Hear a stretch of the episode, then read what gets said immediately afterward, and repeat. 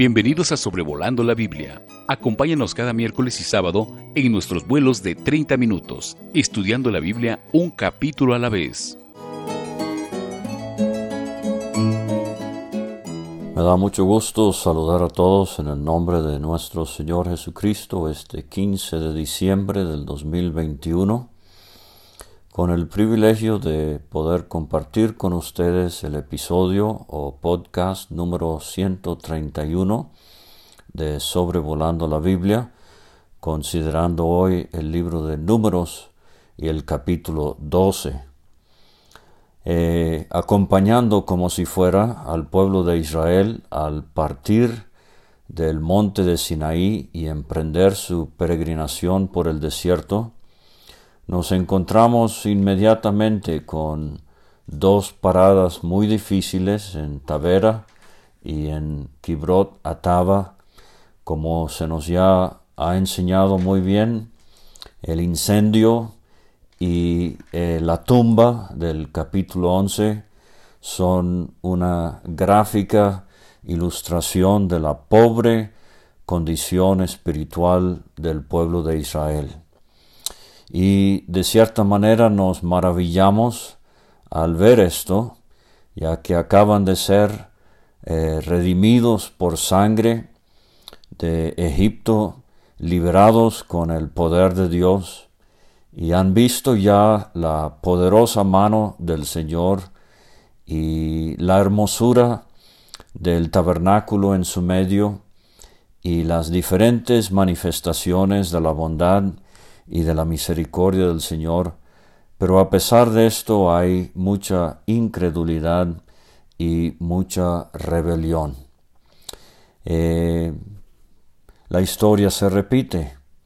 Apenas al final del primer siglo, eh, leemos en el libro de Apocalipsis de siete iglesias, y en vez de encontrarnos con siete congregaciones encendidas en devoción y obediencia al Señor, nos encontramos con que cinco de ellas estaban en una muy pobre condición espiritual.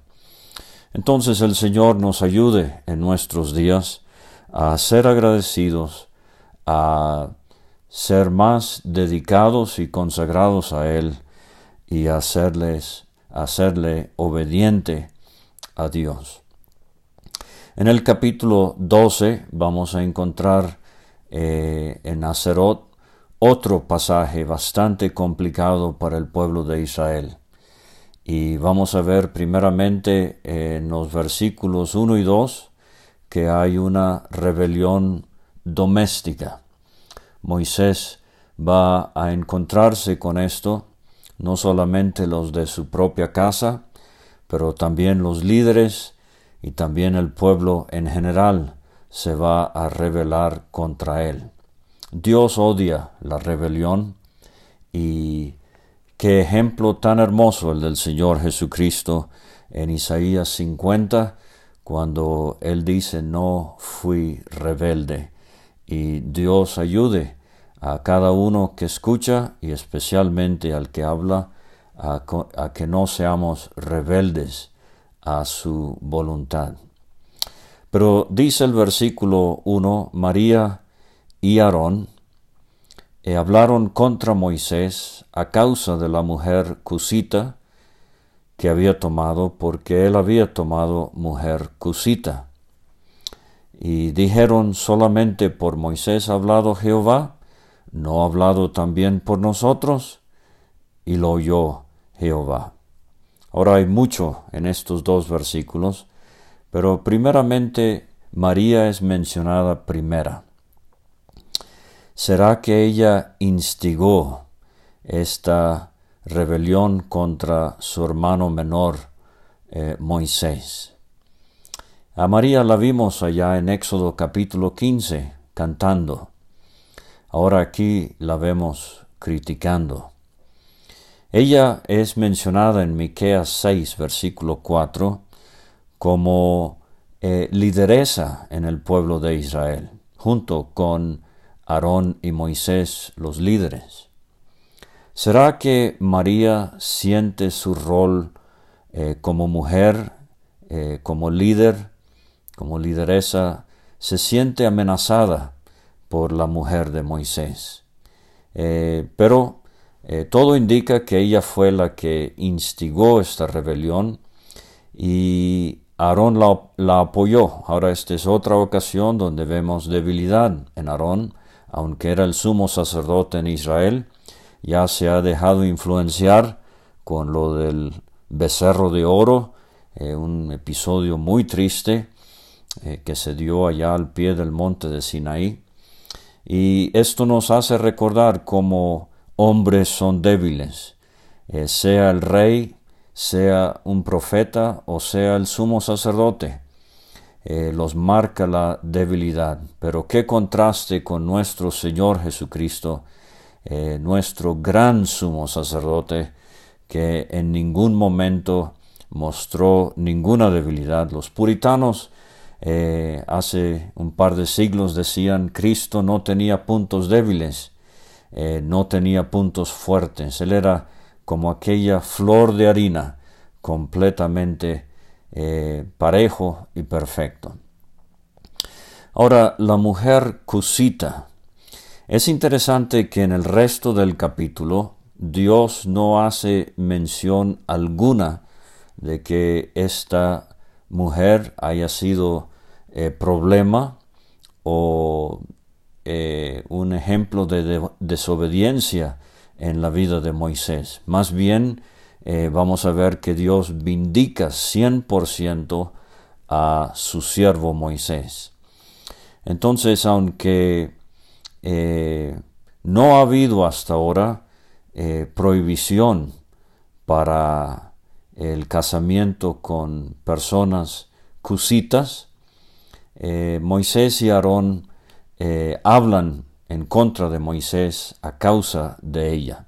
Realmente no sabemos si esta es Séfora, la de Éxodo 2, la madre de Gersón, o será que ella ha muerto y eh, ahora esta es la segunda esposa de Moisés. Y no podemos decir que era eh, una mujer de la raza negra, habían cusitas desde muy temprano en la humanidad, eh, habitando en la región de Arabia, aunque sí se les identifica más con el norte del África. Pero si la razón era eh, racismo, si era un problema étnico en el corazón de María y de Aarón, qué vergüenza.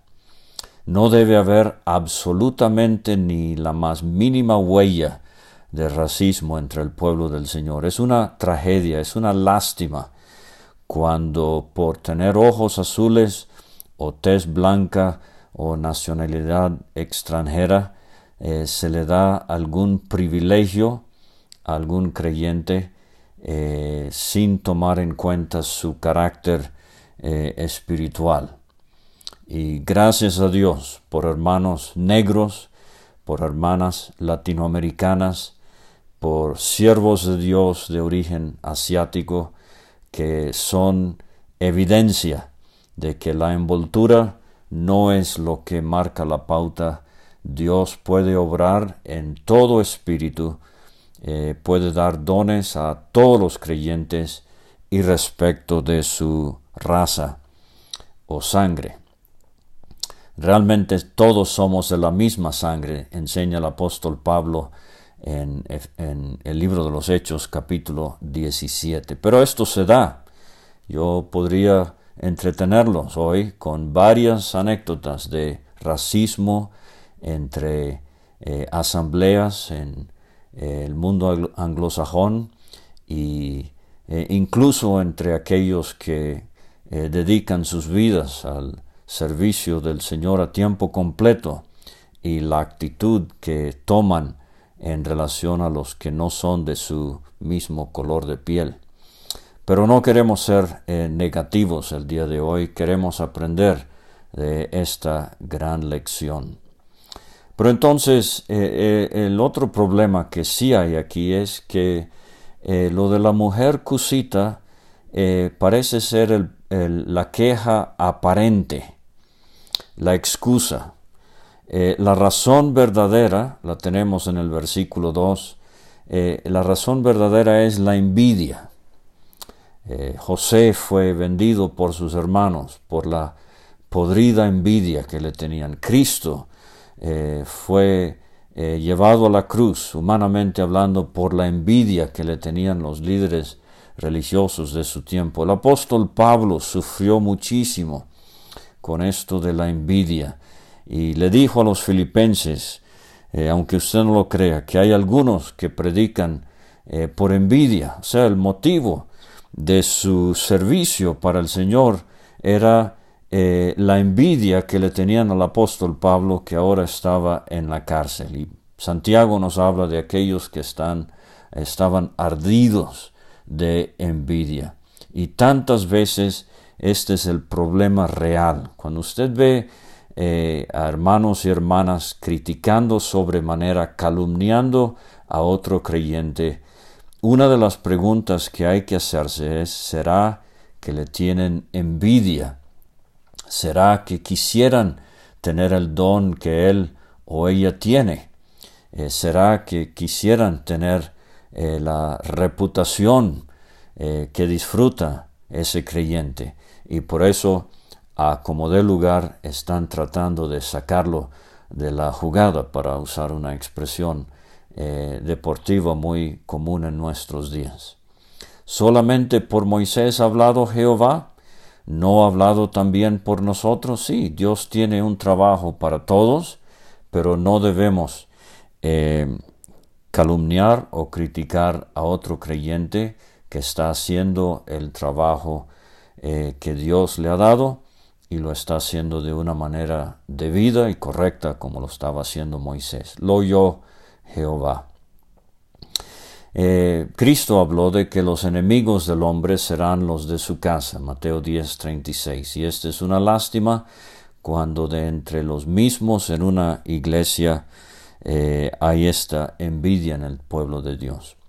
Pero lo oyó Jehová, y esto me hace recordar eh, porque vamos a ver en un momento que parece a todas luces que Moisés y María eh, y Aarón están en sus tiendas cuando Aarón y María hablan en contra de Moisés. Eh, pero lo oyó Jehová. En el segundo libro de Reyes, capítulo 6, versículo 8, está la historia del rey de Siria en, guerra contra Israel. Consulta con sus siervos y eh, dice, en tal y tal lugar estará mi campamento. Y el varón de Dios envió a decir al rey de Israel, mira, no pases por tal lugar porque los sirios van allí. Entonces el rey de Israel se, le adelanta al rey de Siria y envió a aquel lugar eh, eh, y, hizo una y otra vez con el fin de cuidarse pero dice que el rey del corazón de Siria se turbó por esto y llamando a sus siervos les dijo, no me declararéis vosotros quién de los nuestros es del rey de Israel. Entonces uno de los siervos dijo, ¿y cómo disfruto estas palabras? No, Señor mío, sino que el profeta Eliseo está en Israel, el cual declara al rey de Israel las palabras que tú hablas en tu cámara más secreta. Entonces, Dios nos oye. No importa eh, el secreto, no importa lo quedito que hablemos, no importa lo resguardado de la habitación y cuántas puertas y ventanas hayamos cerrado, Dios oye todo lo que decimos y tenemos que tener cuidado con lo que decimos. En el versículo 2 tenemos eh, un hermoso resumen inspirado por Dios acerca del carácter de Moisés. Aquel varón Moisés era muy manso, más que todos los hombres que había sobre la tierra. Ahora recuerde que el escritor del libro de números es Moisés, y él está siendo guiado por el Espíritu Santo para escribir estas palabras, y ha de haberse sentido muy incómodo escribiendo esto de sí mismo. Él era muy manso, era muy humilde, era un hombre que tenía muchísima fuerza, pero bajo control. Y cuando pienso en la palabra mansedumbre eh, y esta, este control que tanto produce y no destruye, eh, pienso en la represa, que con ese enorme volumen de agua, pero retenida y debidamente administrada, produce energía eléctrica, por ejemplo. Entonces, así era Moisés, y así debe ser todo verdadero líder el día de hoy. Un hombre con muchísima habilidad, muchísima fuerza, autoridad quizás, pero todo bajo control y siendo debidamente administrado para la honra y gloria de Dios y para el bien de su pueblo. Moisés escribiendo esto de sí mismo me hace pensar en Cristo hablando de sí mismo en Mateo 11, 29, cuando él dijo, Llevad mi yugo sobre vosotros y aprended de mí, que soy manso y humilde de corazón. Hermoso ver a Moisés aquí eh, imitando al que había de venir.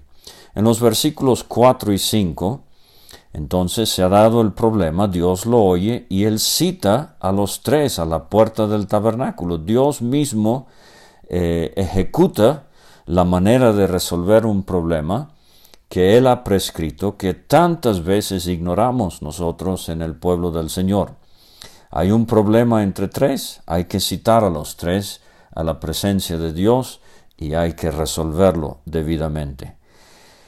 Dice Jehová a Moisés, a Aarón y a María, salid vosotros. Por esto digo, creo están en sus tiendas, salid vosotros tras el tabernáculo de reunión, lo cita. Y salieron ellos tres de sus hogares y se presentan a la puerta del tabernáculo de reunión. Y Jehová descendió en la columna de nube y se puso a la puerta del tabernáculo, y ahora él segrega de los tres a los dos, y llamó a Aarón y a María, y salieron ambos. Ahora fíjese que si María fue mencionada primero al eh, principio del capítulo, ahora Dios llama a Aarón y a María, al sumo sacerdote y a la profetisa, que era ella, a su hermana. Eh, debería haber dicho también que antes del cántico, en lo del Mar Rojo, María figuró en la preservación de Moisés en el río cuando fue puesto en una canasta. O sea, es una mujer que ha sido usada por Dios, ha sido bendecida por Dios, no tiene por qué sentir eh, envidia con su hermanito menor que ahora es el líder eh, en el pueblo de Israel. Pero estas cosas suceden aún también en nuestros días. En cuarto lugar, quiero ver en los versículos 6 a 8 cómo Dios vindica a Moisés. Les dice a Moisés, eh, les dice a Aarón y a María, oíd ahora mis palabras. Yo oí las palabras de ustedes, pero ahora yo quiero que ustedes pongan atención a mis palabras. Cuando hay entre vosotros profeta de Jehová, le apareceré en visión, en sueños hablaré con él. Ahora, Dios ya no necesita las visiones y los sueños para hablar con sus líderes porque la palabra de Dios está completa. Dios ya no tiene más que revelar de lo que ha revelado en su palabra. Entonces, el líder hoy será un hombre eh, muy, muy eh, familiarizado con su Biblia. Por medio de las escrituras, el Espíritu Santo habla, hablará al líder de Dios en el día de hoy. Pero dice Dios, si en ese tiempo yo hablaba a mis profetas por medio de visiones y sueños, no así a mi siervo Moisés. Aquí está uno de una lista en la Biblia que son llamados siervos de Dios. No así mi siervo Moisés. Claro, destaca por encima de todos el siervo perfecto de Jehová. Eh, Isaías capítulo 42, 49, 50 y 52 y 53 tenemos los cánticos del siervo perfecto de Jehová, donde Dios dice, He aquí mi siervo, yo lo sostendré. He aquí mi siervo será engrandecido, prosperado, puesto muy en alto. Pero Moisés es uno. Y dice Dios, no así a mi siervo Moisés, que es fiel en toda mi casa. Si Dios hubiese tenido problema con la esposa Cusita que había tomado, él lo hubiese hecho saber. Pero Dios eh, eh, vindica a Moisés resaltando su fidelidad.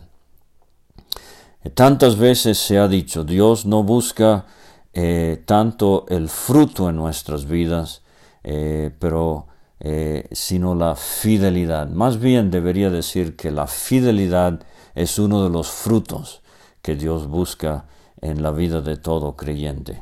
A veces pensamos en que eh, solamente es el que gana almas y ese es el único fruto eh, para Dios, pero no así. Dios aprecia muchísimo la fidelidad ante el tribunal de Cristo. Eh, cuánto quisiéramos todos escuchar esas palabras, bien, buen siervo y fiel, entra en el gozo de tu Señor. Pero eh, Dios hablaba a Moisés cara a cara, dice el versículo 8. Esto es un antropomorfismo, antropomorfismo, donde a Dios se le atribuyen características humanas.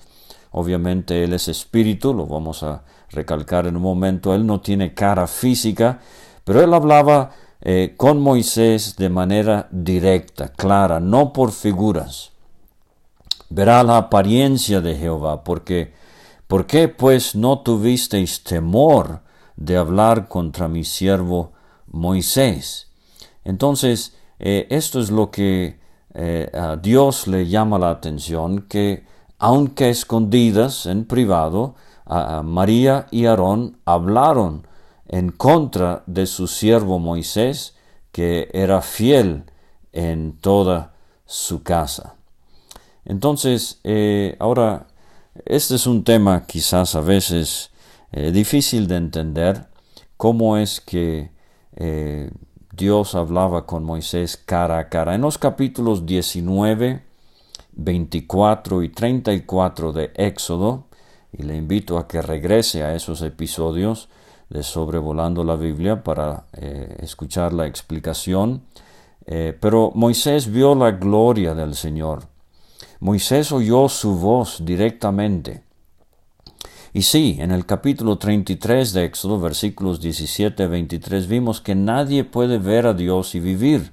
Dios es espíritu, nos dice Cristo en Juan 4, 24. En Éxodo 33, 23, Moisés vio la espalda de Dios, alguna manifestación, pero no vio exactamente eh, la persona de Dios en todo su esplendor. Nadie puede ver a Dios y vivir. Eh, ahorita en esta vida, yo no excluyo la posibilidad de que podamos ver a Dios en toda su gloria en el estado eterno. Job, en el capítulo 19 de su libro, él dijo, veré a Dios, en mi carne he de ver a Dios. Eh, sé que algunos piensan que solamente veremos de la Trinidad a la persona del Señor Jesucristo, pero no estoy seguro de eso. Creo que Dios nos va a dar la capacidad eh, con nuestros cuerpos glorificados de ver y comprender eh, lo que ahora nos es imposible. Pero muy hermoso ver en la epístola a los Hebreos donde después de ver la superioridad de Cristo en relación o en contraste a los profetas del Antiguo Testamento, en el capítulo 1, y después de considerar la superioridad de Cristo eh, en contraste a los ángeles, en el capítulo 3 el escritor de los Hebreos también contrasta a Cristo con Moisés. Dice, por tanto, hermanos santos, participantes del llamamiento celestial, Considerad al apóstol y sumo sacerdote de nuestra profesión, Cristo Jesús. El contraste aquí es Moisés era el apóstol, el enviado, Aarón era el sumo sacerdote, pero Cristo, dice el escritor de los Hebreos, es infinitamente mayor que ellos. Pero dice, eh, eh, de Cristo Jesús, el cual es fiel al que le constituyó, como también lo fue Moisés en toda la casa de Dios. Porque de tanto mayor gloria que Moisés es estimado digno éste, cuanto tiene mayor honra que la casa, el que la hizo. O sea, Moisés fue fiel en la casa de Dios, pero Cristo, eh, o sea, en el tabernáculo, pero Cristo eh, mucho eh, mayor gloria tiene, porque todas las cosas las hizo Dios, o sea, Cristo participó en esto, y creo que está hablando aquí de Cristo sobre la iglesia universal, como la llamamos, para diferenciarla de la iglesia local. Pero en todo esto Cristo fue fiel a su Dios, es fiel. Moisés a la verdad fue fiel en toda la casa de Dios como siervo para testimonio de lo que se iba a decir, pero Cristo, como hijo sobre su casa, la cual casa somos nosotros. Creo la Iglesia Universal si retenemos firme hasta el fin la confianza y el gloriarnos en la esperanza. Entonces en, los versículos 9 y 10 eh, vemos cómo Dios eh, se distancia del tabernáculo, la nube se aparta y Dios disciplina a María. Ella eh, de repente estaba leprosa como la nieve. Y miró Aarón a María y aquí que estaba leprosa. Y en los versículos 11 y 12 vemos el arrepentimiento de Aarón y de María. Dijo Aarón a Moisés, Ah, Señor mío, no pongas ahora sobre nosotros este pecado. Locamente hemos actuado y hemos pecado. No quede ella ahora como el que nace muerto, que al salir del vientre de su madre tiene ya eh, medio consumida su carne. O sea, eh, Aarón ve a María como un caso increíblemente acelerado de lepra, que está consumiendo eh, su carne. Y fíjense en el versículo 13 la intercesión de Moisés. Este hombre tan manso, en vez de sentir rencor, odio, resentimiento, eh, él eh, clama a Dios por su hermana, te ruego, oh Dios, que la sanes ahora, no el año que viene. Eh, bueno, no vamos a ver dentro de 20 años cómo se porta María para que la sanes. Te ruego, oh Dios, que la sanes ahora. Absolutamente nada de envidia hacia ella, de rencor, de resentimiento. Moisés ejemplifica el carácter de Dios. Y el versículo 14 nos da la respuesta de Dios. Eh, Jehová dice a Moisés, si su padre hubiera escupido en su rostro, ¿no se avergonzaría por siete días? O sea, sí, sí voy a sanar a María, eh, Moisés, no te preocupes de eso, pero el pecado tiene consecuencias y ella tiene que ser puesta fuera del campamento por siete días y después volverá a la congregación. Obviamente, aquí vemos la lección que el pecado de María va a dar a toda la congregación. Sí, ya ha sido sanada, pero tiene que ser puesto fuera para que el pueblo vea la seriedad eh, que es eh, hablar eh, sin cuidado. Y ahora es interesante que Aarón no es puesto fuera del campamento, él no podía salir del campamento por ser el sumo sacerdote. pero María, por haber instigado esto, ella es la que sufre la lepra y es apartada. De nuevo, Cristo, Él salió del campamento, ¿verdad? Pero no por su pecado, él fue avergonzado, ¿verdad? Pero no por algo que él haya hecho en rebeldía a su Dios. Él fue escupido en la cara, ¿cierto? Por los judíos en el Sanedrín y por los romanos en el pretorio, pero él no tenía culpa alguna, nuestro amado, hermoso Salvador. Pero dice el versículo 15, María fue echada del campamento siete días. Recuerde, no hay que eh, ponerle plazo a ningún caso de disciplina. Eh, a la luz del Nuevo Testamento, cada caso es un caso. Nada, esto, nada de esto de que, bueno, por tal pecado un año y por tal pecado otro año, etcétera, etcétera. Cada caso es un caso.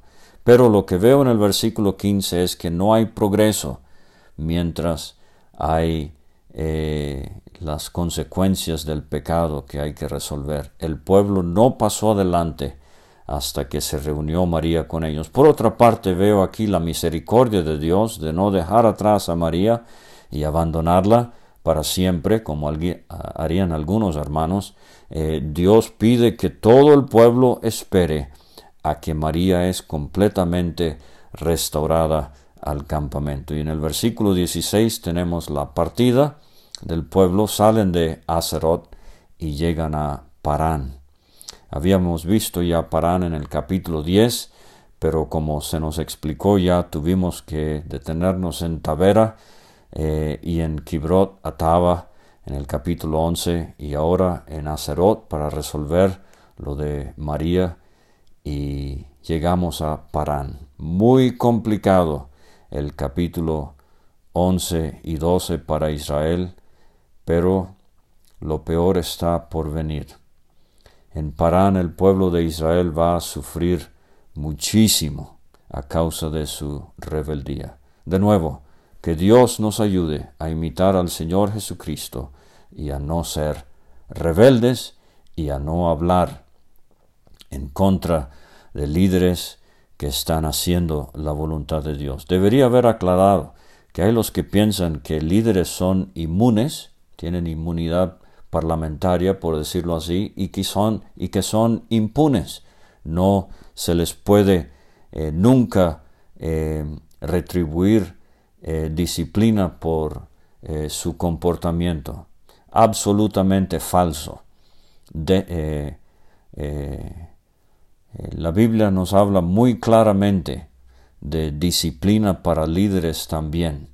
Y no porque sean líderes eh, son eh, intocables. Dios nos ayude a corregir ese error. Pero en este caso, Dios vindica a Moisés y hace ver el gran error que cometieron María y Aarón al hablar contra él simplemente porque le tenían envidia. Gracias por escuchar este estudio. Escríbenos a sobrevolando la Biblia gmail.com. Visita nuestra página www.graciamasgracia.com. Hasta la próxima.